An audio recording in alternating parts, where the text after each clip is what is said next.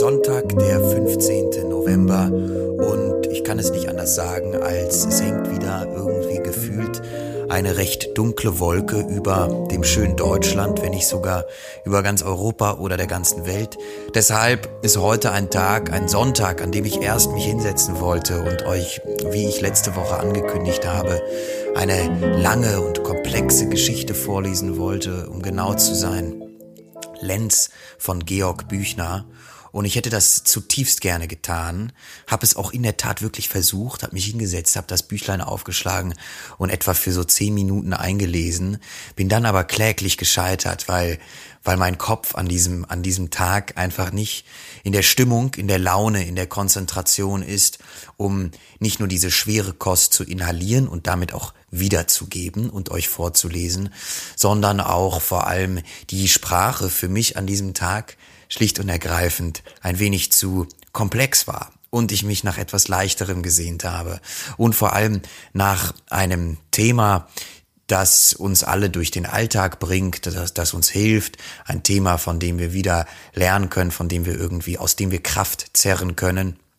Und ihr kennt es mittlerweile, welcher Klassiker würde sich dazu besser anbieten als die Kunst des Liebens von Erich Fromm. Es ist ein altes Lieblingsbuch von mir, das bisher noch nicht ganz eingelesen wurde, sondern immer nur Stückchen für Stückchen, Schritt für Schritt, Abschnitt für Abschnitt ähm, haben wir uns diesem Buch gewidmet und das letzte Mal habe ich dann auch irgendwie nur 15 Minuten eingelesen und äh, bin, glaube ich, hab, es ging hauptsächlich um, habe ich das letzte Mal auch schon gemacht, ich blätter hier mal wieder ganz wild. Ich glaube, es ging um Liebe als Antwort auf das Problem der menschlichen Existenz und es ging um die Liebe zwischen Eltern und Kind. Kann das sein? Ich glaube, es kann sein. Ähm, jedenfalls, was definitiv noch aussteht oder anders. Das allererste Mal, richtig so war es. Im ersten Teil haben wir über die Liebe als Antwort auf das Problem der menschlichen Existenz gesprochen. Beim zweiten Mal ging es dann um die Liebe zwischen Eltern und Kind. Und dann wollte ich eigentlich noch weiterlesen, habe es aber nicht getan. Und jetzt bei dieser heutigen Lesung wird es um die Objekte der Liebe gehen, genauer also um die Nächstenliebe, um die mütterliche Liebe, die erotische Liebe, die Selbstliebe und die Liebe zu Gott. Das sind die Punkte, die heute für uns wichtig sind. Ich hoffe also, dass mit allem, was euch heute hier in die Ohren reinflattert, ihr in den kommenden Tagen bis zum nächsten Montag genügend Antworten auf die Fragen findet, wie liebt man richtig, wie lernt man die Kunst des Liebens, um irgendwie diesen doch wahrscheinlich für die meisten recht grauen Alltag aufzupäppeln? Und äh, was Schönes zu erleben, voll von Liebe zu sein, auf die ein oder andere Art und Weise, wie auch immer. Jedenfalls, ihr kennt das Thema, ähm, ich muss nicht viel dazu sagen. Genug von mir. Ich beginne und wünsche euch an dieser Stelle ganz viel Spaß mit den heutigen Leseminuten.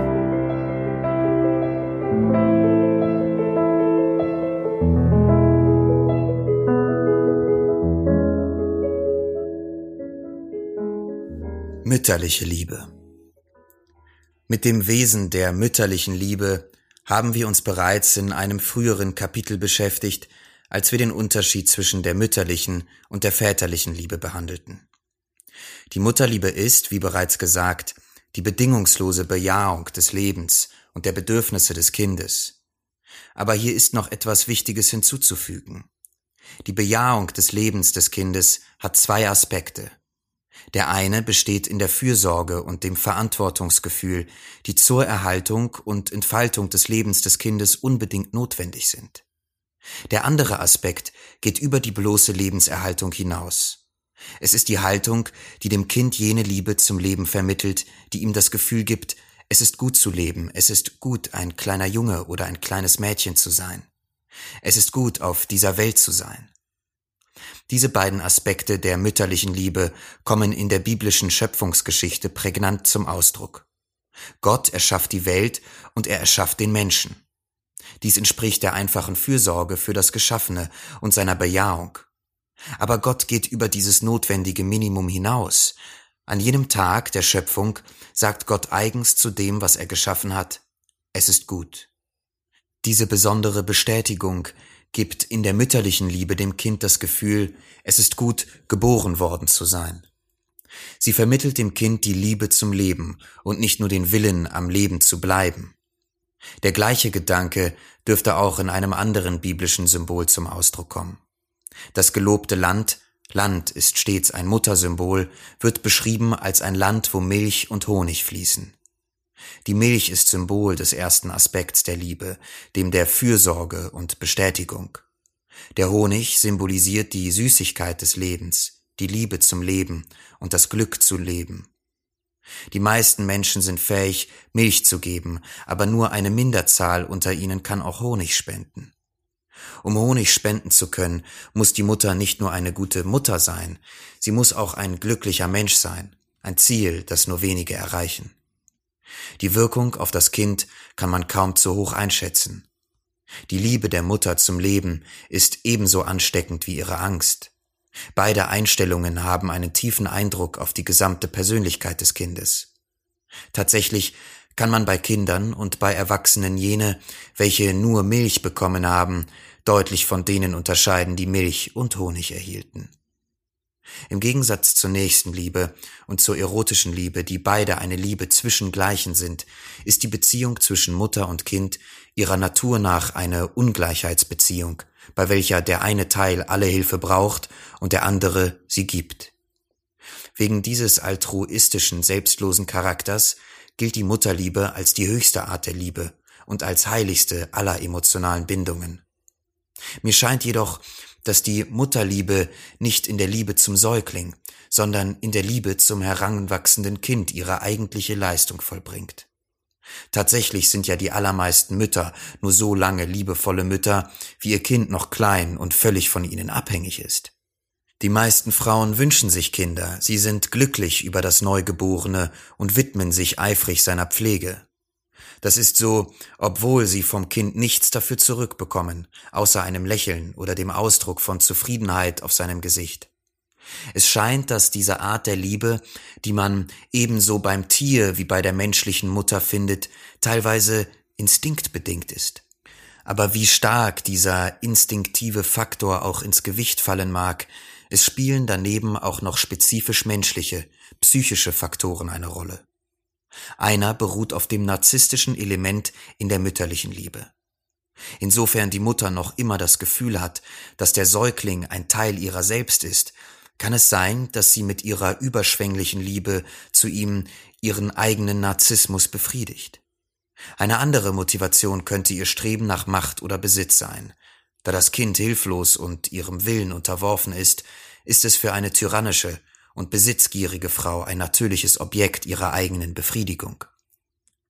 So häufig diese Motivierungen sind, so dürften sie doch eine weniger wichtige und universale Rolle spielen als etwas anderes, das man als das Bedürfnis nach Transzendenz bezeichnen könnte.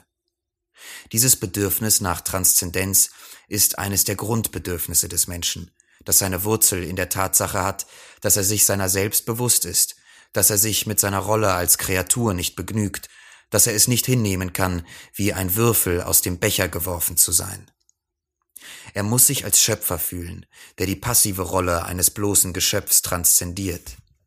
Es gibt viele Möglichkeiten, diese Befriedigung des Schöpferischen zu erreichen.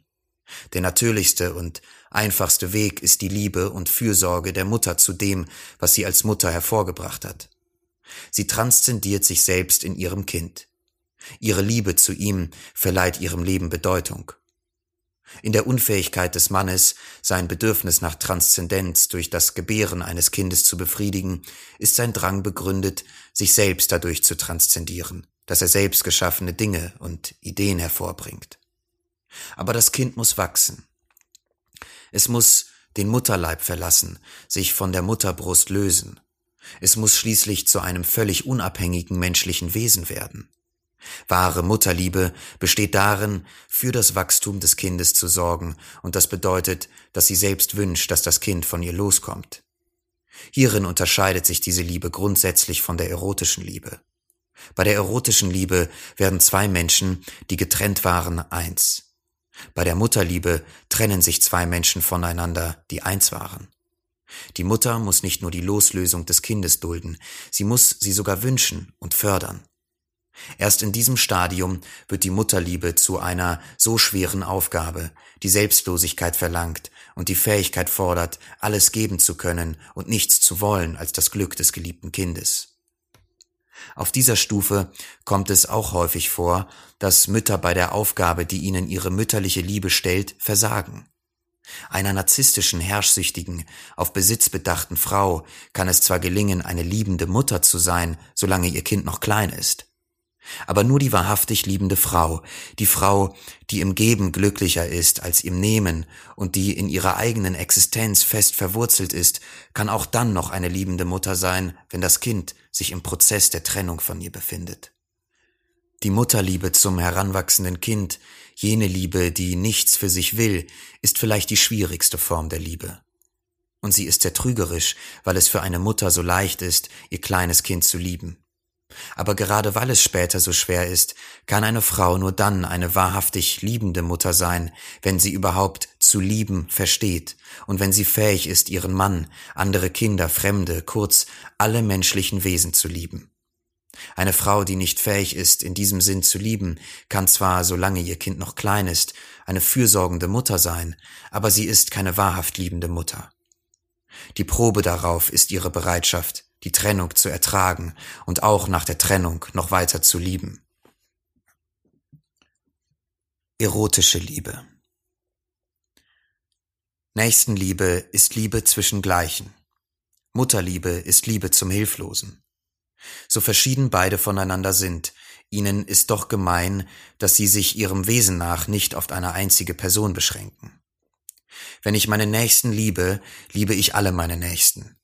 Wenn ich mein Kind liebe, liebe ich alle meine Kinder. Nein, ich liebe sogar darüber hinaus alle Kinder, alle, die meiner Hilfe bedürfen. Im Gegensatz zu diesen beiden Arten von Liebe steht die erotische Liebe. Hier handelt es sich um das Verlangen nach vollkommener Vereinigung, nach der Einheit mit einer anderen Person. Eben aus diesem Grund ist die erotische Liebe exklusiv und nicht universal. Aber aus diesem Grund ist sie vielleicht auch die trügerischste Form der Liebe. Zunächst einmal wird sie oft mit dem explosiven Erlebnis, sich zu verlieben, verwechselt, mit dem plötzlichen Fallen der Schranken, die bis zu diesem Augenblick zwischen zwei Fremden bestanden. Aber wie bereits dargelegt, ist das Erlebnis einer plötzlichen Intimität seinem Wesen nach kurzlebig. Nachdem der Fremde für mich zu einem intimen Bekannten geworden ist, sind zwischen uns keine Schranken mehr zu überwinden, und ich brauche mich nicht mehr darum zu bemühen, ihm näher zu kommen. Man lernt den Geliebten ebenso genau kennen wie sich selbst. Oder vielleicht sollte man besser sagen, ebenso wenig wie sich selbst. Wenn es mehr Tiefe in der Erfahrung eines anderen Menschen gäbe, wenn man die Unbegrenztheit seiner Persönlichkeit erleben könnte, würde einem der andere nie so vertraut, und das Wunder der Überwindung der Schranken könnte sich jeden Tag aufs Neue ereignen. Aber für die meisten ist die eigene Person genau wie die des anderen schnell ergründet und ausgeschöpft. Sie erreichen Intimität, vor allem durch sexuelle Vereinigung. Da sie das Getrenntsein von anderen in erster Linie als körperliches Getrenntsein erfahren, bedeutet die körperliche Vereinigung für sie die Überwindung des Getrenntseins. Darüber hinaus gibt es noch andere Faktoren, die viele für die Überwindung des Abgetrenntseins halten. Man glaubt, man könne es dadurch überwinden, dass man über sein eigenes persönliches Leben, seine Hoffnungen und Ängste spricht, dass man sich dem anderen von seiner kindlichen oder kindischen Seite zeigt oder dass man sich um ein gemeinsames Interesse an der Welt bemüht. Selbst dem anderen seinen Ärger, seinen Hass und seine völlige Hemmungslosigkeit vor Augen zu führen, wird für Intimität gehalten, was die pervertierte Anziehung erklären mag, welche Ehepartner häufig aufeinander ausüben, die offenbar nur intim sind, wenn sie zusammen im Bett liegen oder wenn sie ihrem gegenseitigen Hass und ihrer Wut aufeinander freien Lauf lassen. Aber alle diese Arten von Nähe verschwinden mit der Zeit mehr und mehr. Die Folge ist, dass man nun bei einem anderen Menschen, bei einem neuen Fremden Liebe sucht.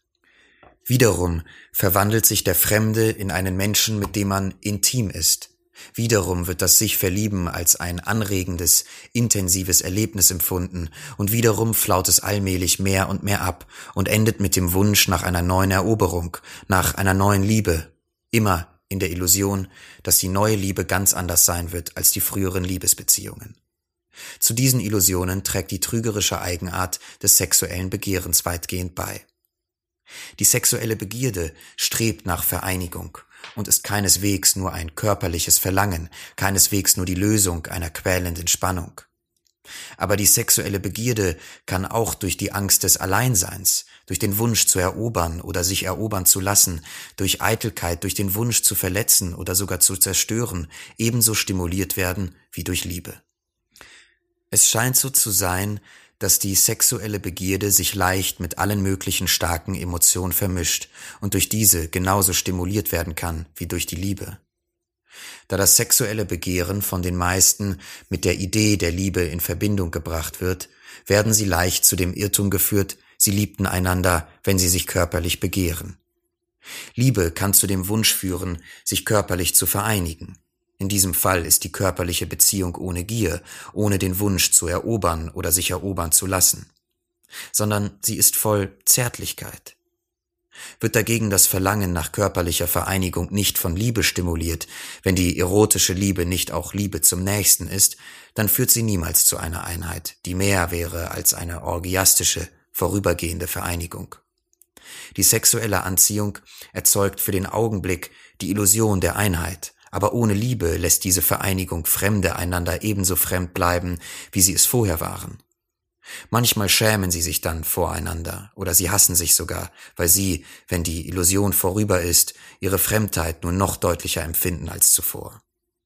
Die Zärtlichkeit ist keineswegs, wie Freud annahm, eine Sublimierung des Sexualtriebs, sie ist vielmehr unmittelbarer Ausdruck der Nächstenliebe und kommt sowohl im körperlichen wie auch in nicht körperlichen Formen der Liebe vor.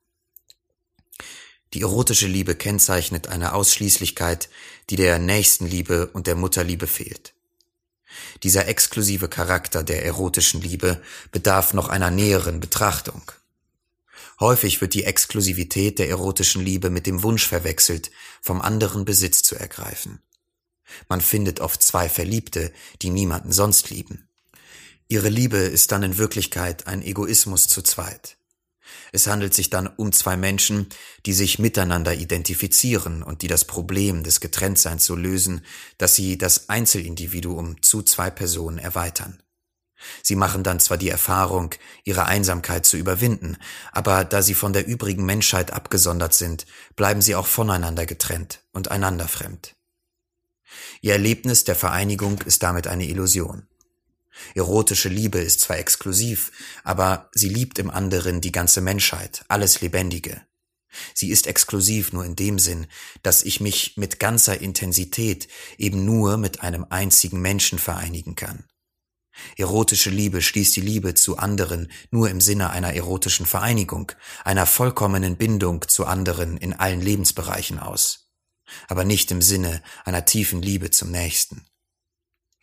Damit es sich um echte Liebe handelt, muss die erotische Liebe einer Voraussetzung genügen. Ich muss aus meinem innersten Wesen heraus lieben und den anderen im innersten Wesen seines Seins erfahren. Ihrem Wesen nach sind alle Menschen gleich. Wir alle sind Teil des einen. Wir alle sind das eine. Deshalb sollte es eigentlich keinen Unterschied machen, wen ich liebe. Die Liebe sollte im Wesentlichen ein Akt des Willens, des Entschlusses sein, mein Leben völlig an das eines anderen Menschen zu binden. Tatsächlich steht diese Vorstellung hinter der Idee von der Unauflöslichkeit der Ehe, wie auch hinter den vielen Formen der traditionellen Ehe, wo die beiden Partner sich nicht selbst wählen, sondern füreinander gesucht werden und wo man trotzdem von ihnen erwartet, dass sie einander lieben. In unserer gegenwärtigen westlichen Kultur scheint uns die Idee völlig abwegig. Wir halten die Liebe für das Resultat einer spontanen, emotionalen Reaktion, in der wir plötzlich von einem unwiderstehlichen Gefühl erfasst werden. Bei dieser Auffassung berücksichtigt man nur die Besonderheiten der beiden Betroffenen und nicht die Tatsache, dass alle Männer ein Teil Adams und alle Frauen ein Teil Evas sind. Man übersieht einen wesentlichen Faktor in der erotischen Liebe, den Willen. Jemanden zu lieben ist nicht nur ein starkes Gefühl, es ist auch eine Entscheidung, ein Urteil, ein Versprechen. Wäre die Liebe nur ein Gefühl, so könnte sie nicht die Grundlage für das Versprechen sein, sich für immer zu lieben. Ein Gefühl kommt und kann auch wieder verschwinden. Wie kann ich behaupten, die Liebe werde ewig dauern, wenn nicht mein Urteilsvermögen und meine Entschlusskraft beteiligt sind? Von diesem Standpunkt aus könnte man die Meinung vertreten, Liebe sei ausschließlich ein Akt der willensmäßigen Bindung an einen anderen, und es komme daher im Grunde nicht darauf an, wer die beiden Personen seien. Ob die Ehe von anderen arrangiert wurde oder das Ergebnis einer individuellen Wahl war. Nachdem sie einmal geschlossen ist, sollte dieser Akt den Fortbestand der Liebe garantieren. Diese Auffassung übersieht jedoch ganz offensichtlich die paradoxe Eigenart der menschlichen Natur und der erotischen Liebe. Wir alle sind eins, und trotzdem ist jeder von uns ein einzigartiges, nicht wiederholbares Wesen. In unserer Beziehung zu anderen wiederholt sich das gleiche Paradoxon. Insofern wir alle eins sind, können wir jeden auf die gleiche Weise im Sinne der Nächstenliebe lieben. Aber insofern wir auch alle voneinander verschieden sind, setzt die erotische Liebe gewisse spezifische, höchst individuelle Elemente voraus, wie sie nur zwischen gewissen Menschen und keineswegs zwischen allen zu finden sind. So sind beide Auffassungen richtig. Die Ansicht, dass die erotische Liebe eine völlig individuelle Anziehung, etwas Einzigartiges zwischen zwei bestimmten Personen ist, wie auch die andere Meinung, dass sie nichts ist als ein reiner Willensakt. Vielleicht sollte man besser sagen, dass die Wahrheit weder in der einen noch in der anderen Auffassung zu finden ist. Daher ist doch die Idee, man könne eine Verbindung ohne weiteres wieder lösen, wenn sie sich als nicht erfolgreich herausstellt, ebenso irrig wie die Ansicht, dass man eine Verbindung unter keinen Umständen wieder lösen dürfe.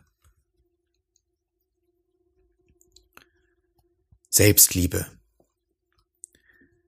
Während kein Einwand dagegen erhoben wird, wenn man seine Liebe den verschiedensten Objekten zuwendet, ist die Meinung verbreitet, dass es zwar eine Tugend sei, andere zu lieben, sich selbst zu lieben aber, das sei Sünde. Man nimmt an, in dem Maß, wie man sich selbst liebe, liebe man andere nicht, und Selbstliebe sei deshalb das gleiche wie Selbstsucht. Diese Auffassung reicht im westlichen Denken weit zurück. Calvin spricht von der Selbstliebe als der schädlichsten Pestilenz. Freud spricht von der Selbstliebe zwar in psychiatrischen Begriffen, doch bewertet er sie nicht anders als Calvin. Für ihn ist Selbstliebe gleichbedeutend mit Narzissmus, bei dem die Libido sich auf die eigene Person richtet. Narzissmus ist die erste Stufe in der menschlichen Entwicklung, und wer im späteren Leben auf diese Stufe zurückkehrt, ist unfähig zu lieben. Im Extremfall ist er geisteskrank. Freud nimmt an, die Liebe sei eine Manifestation der Libido, und die Libido richte sich entweder auf andere als Liebe oder sie richte sich auf uns selbst als Selbstliebe. Liebe und Selbstliebe schließen sich dabei gegenseitig aus. Je mehr von der einen, umso weniger ist von der anderen vorhanden. Ist aber die Selbstliebe etwas Schlechtes, so folgt daraus, dass Selbstlosigkeit eine Tugend ist. Hier erheben sich folgende Fragen. Bestätigen psychologische Beobachtungen die These, dass zwischen der Liebe zu sich selbst und der Liebe zu anderen ein grundsätzlicher Widerspruch besteht? Ist Liebe zu sich selbst das gleiche Phänomen wie Selbstsucht oder sind Selbstliebe und Selbstsucht Gegensätze? Ferner, ist die Selbstsucht des modernen Menschen tatsächlich ein liebevolles Interesse an sich selbst als einem Individuum mit allen seinen intellektuellen, emotionalen und sinnlichen Möglichkeiten? Ist er, der moderne Mensch, nicht viel mehr zu einem Anhängsel an seine sozioökonomische Rolle geworden? Ist seine Selbstsucht wirklich dasselbe wie Selbstliebe, oder ist die Selbstsucht nicht geradezu die Folge davon, dass es ihm an Selbstliebe fehlt? Bevor wir den psychologischen Aspekt der Selbstsucht und der Selbstliebe nun diskutieren, ist zu unterstreichen, dass die Auffassung, die Liebe zu anderen Menschen und die Liebe zu sich selbst schlössen sich gegenseitig aus, ein logischer Trugschluss ist. Wenn es eine Tugend ist, meine Nächsten als ein menschliches Wesen zu lieben, dann muss es doch auch eine Tugend und kein Laster sein, wenn ich mich selbst liebe, da ja auch ich ein menschliches Wesen bin. Es gibt keinen Begriff vom Menschen, in den ich nicht eingeschlossen wäre. Eine These, die das behauptet, würde sich damit als in sich widersprüchlich ausweisen. Die im biblischen Gebot Liebe deinen Nächsten wie dich selbst ausgedrückte Idee impliziert, dass die Achtung vor der eigenen Integrität und Einzigartigkeit, die Liebe zum eigenen Selbst und das Verständnis dafür nicht von unserer Achtung vor einem anderen Menschen, von unserer Liebe zu ihm und unserem Verständnis für ihn zu trennen sind. Liebe zu meinem Selbst ist untrennbar mit der Liebe zu allen anderen Wesen verbunden. Damit sind wir bei den grundlegenden psychologischen Prämissen angekommen, auf denen sich unsere Argumentation aufbaut. Es handelt sich dabei ganz allgemein um folgende Voraussetzungen. Nicht nur andere, auch wir selbst sind Objekte unserer Gefühle und Einstellungen. Dabei stehen unsere Einstellungen zu anderen und die zu uns selbst keineswegs miteinander in Widerspruch, sondern hängen eng miteinander zusammen. In Bezug auf das hier erörterte Problem bedeutet dies, die Liebe zu anderen und die Liebe zu uns selbst stellen keine Alternativen dar. Ganz im Gegenteil wird man bei allen, die fähig sind, andere zu lieben, beobachten können, dass sie auch sich selbst lieben. Liebe ist grundsätzlich unteilbar. Man kann die Liebe zu anderen Liebesobjekten nicht von der Liebe zum eigenen Selbst trennen. Echte Liebe ist Ausdruck inneren Produktivseins und impliziert Fürsorge, Achtung, Verantwortungsgefühl und Erkenntnis. Sie ist kein Affekt in dem Sinn, dass ein anderer auf uns einwirkt, sondern sie ist ein tätiges Bestreben, das Wachstum und das Glück der geliebten Person zu fördern. Dieses Streben aber wurzelt in unserer eigenen Liebesfähigkeit. Einen anderen lieben bedeutet eine Aktualisierung und ein Konzentrieren der Liebesfähigkeit. Die grundsätzliche in der Liebe enthaltene Bejahung richtet sich auf die geliebte Person als der Verkörperung von Eigenschaften, die zum Wesen des Menschen gehören. Einen Menschen lieben heißt alle Menschen als solche lieben. Jene Arbeitsteilung, von der William James spricht, bei der man die eigene Familie liebt, aber kein Gefühl für den Fremden hat, ist ein Zeichen dafür, dass man im Grunde zur Liebe nicht fähig ist. Liebe zum Menschen ist nicht, wie häufig angenommen, eine Abstraktion, die auf die Liebe zu einer bestimmten Person folgt, sie geht ihr vielmehr voraus. Genetisch gesehen wird die Liebe zum Menschen überhaupt dadurch erworben, dass man bestimmte Individuen liebt. Hieraus folgt, dass mein eigenes Selbst ebenso sehr Objekt meiner Liebe sein muss wie ein anderer Mensch. Die Bejahung des eigenen Lebens, des eigenen Glücks und Wachstums und der eigenen Freiheit ist in der Liebesfähigkeit eines jeden verwurzelt, das heißt in seiner Fürsorge, seiner Achtung, seinem Verantwortungsgefühl und seiner Erkenntnis. Wenn ein Mensch fähig ist, produktiv zu lieben, dann liebt er auch sich selbst. Wenn er nur andere lieben kann, dann kann er überhaupt nicht lieben. Wenn wir annehmen, dass die Liebe zu uns selbst und zu anderen grundsätzlich miteinander zusammenhängen, wie ist dann die Selbstsucht zu erklären, die doch offensichtlich jedes echte Interesse an anderen ausschließt? Der Selbstsüchtige interessiert sich nur für sich selbst, er will alles für sich, er hat keine Freude am Geben, sondern nur am Nehmen. Die Außenwelt interessiert ihn nur sofern, als dass er etwas für sich herausholen kann. Die Bedürfnisse anderer interessieren ihn nicht, und er hat keine Achtung vor ihrer Würde und Integrität.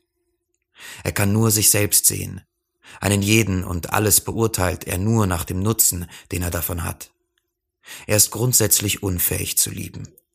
Beweist das nicht, dass das Interesse an anderen und das Interesse an sich selbst unvereinbar sind? Das wäre so, wenn Selbstsucht dasselbe wäre wie Selbstliebe.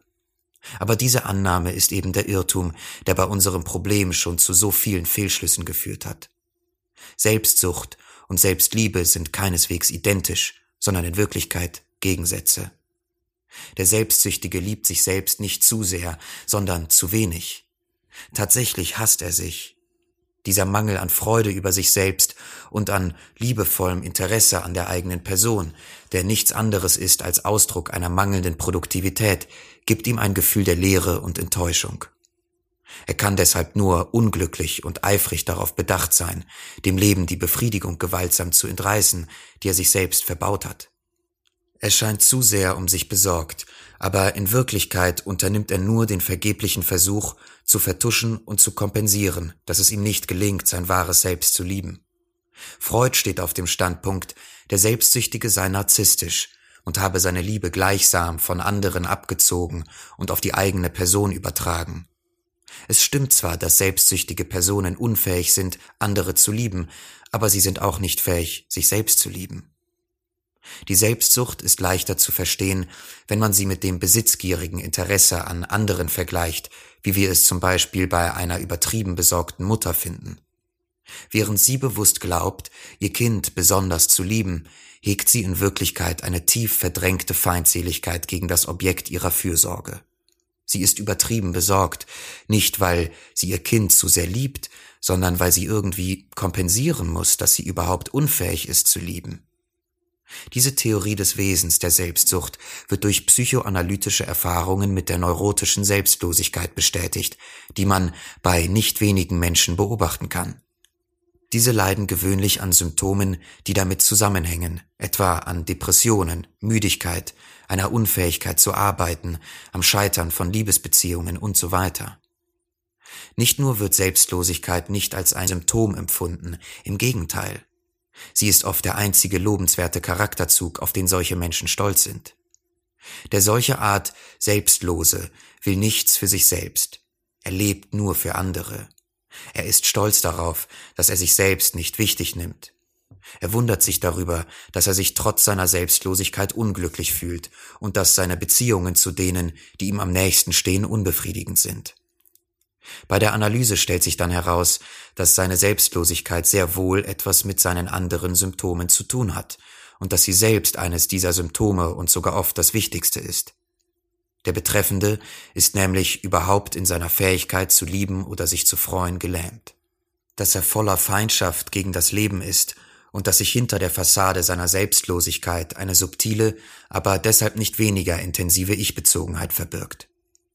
Man kann einen solchen Menschen nur heilen, wenn man auch seine Selbstlosigkeit als eines seiner Symptome interpretiert, um auf diese Weise seinen Mangel an Produktivität, der die Ursache sowohl seiner Selbstlosigkeit als auch seiner anderen Störungen ist, korrigieren zu können. Das Wesen der Selbstlosigkeit kommt besonders deutlich in ihrer Wirkung auf andere zum Ausdruck und in unserer Kultur speziell in der Wirkung, die eine solche selbstlose Mutter auf ihre Kinder hat. Sie meint, durch ihre Selbstlosigkeit würden ihre Kinder erfahren, was es heißt, geliebt zu werden, und sie würden ihrerseits daraus lernen, was Lieben bedeutet. Die Wirkung ihrer Selbstlosigkeit entspricht jedoch keineswegs ihren Erwartungen. Die Kinder machen nicht den Eindruck von glücklichen Menschen, die davon überzeugt sind, geliebt zu werden. Sie sind ängstlich, nervös und haben ständig Angst, die Mutter könnte mit ihnen nicht zufrieden sein und sie könnten ihre Erwartungen enttäuschen.